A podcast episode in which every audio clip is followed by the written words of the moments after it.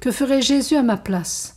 Écoutons pour la troisième fois le père Walter Sisek, 1904-1984, jésuite américain d'origine polonaise, interné 23 ans en Sibérie.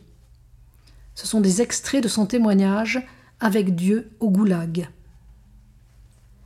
Notre Seigneur a travaillé jour après jour pendant plus de vingt ans pour nous donner l'exemple, pour nous montrer que ces actes routiniers ne sont pas en dessous de la dignité humaine ni de la dignité de Dieu, que les simples tâches ménagères et le travail répétitif de l'ouvrier qui gagne sa vie ne sont pas des mots nécessaires, mais bien plutôt un travail noble et rédempteur, digne de Dieu lui-même.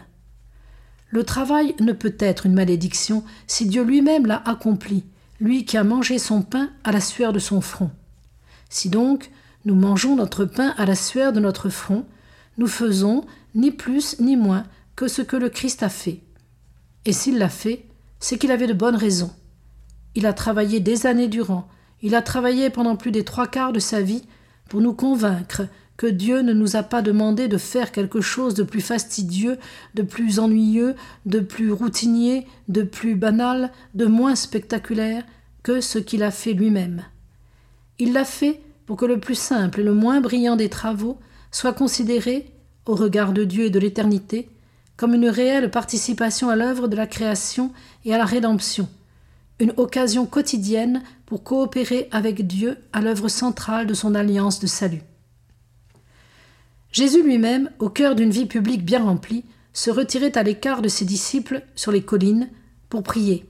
Nous devons suivre son exemple si nous souhaitons préserver et fortifier notre foi, garder constamment présent à l'esprit le fait que toute notre vie vient de Dieu et va à Dieu, demeurer à la recherche de sa volonté dans tout ce que nous faisons.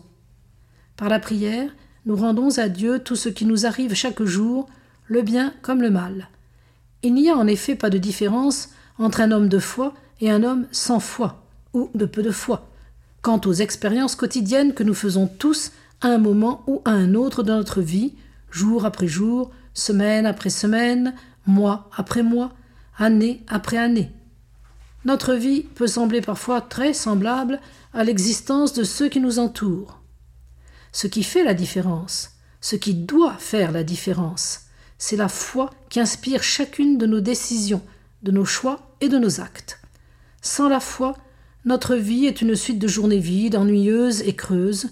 Un jour suit l'autre, sans avoir vraiment de sens ou sans nous donner un sentiment d'accomplissement. Avec la foi, cependant, même les plus ennuyeuses et routinières de nos actions de chaque jour ont un mérite et une signification pour nous et pour le royaume de Dieu.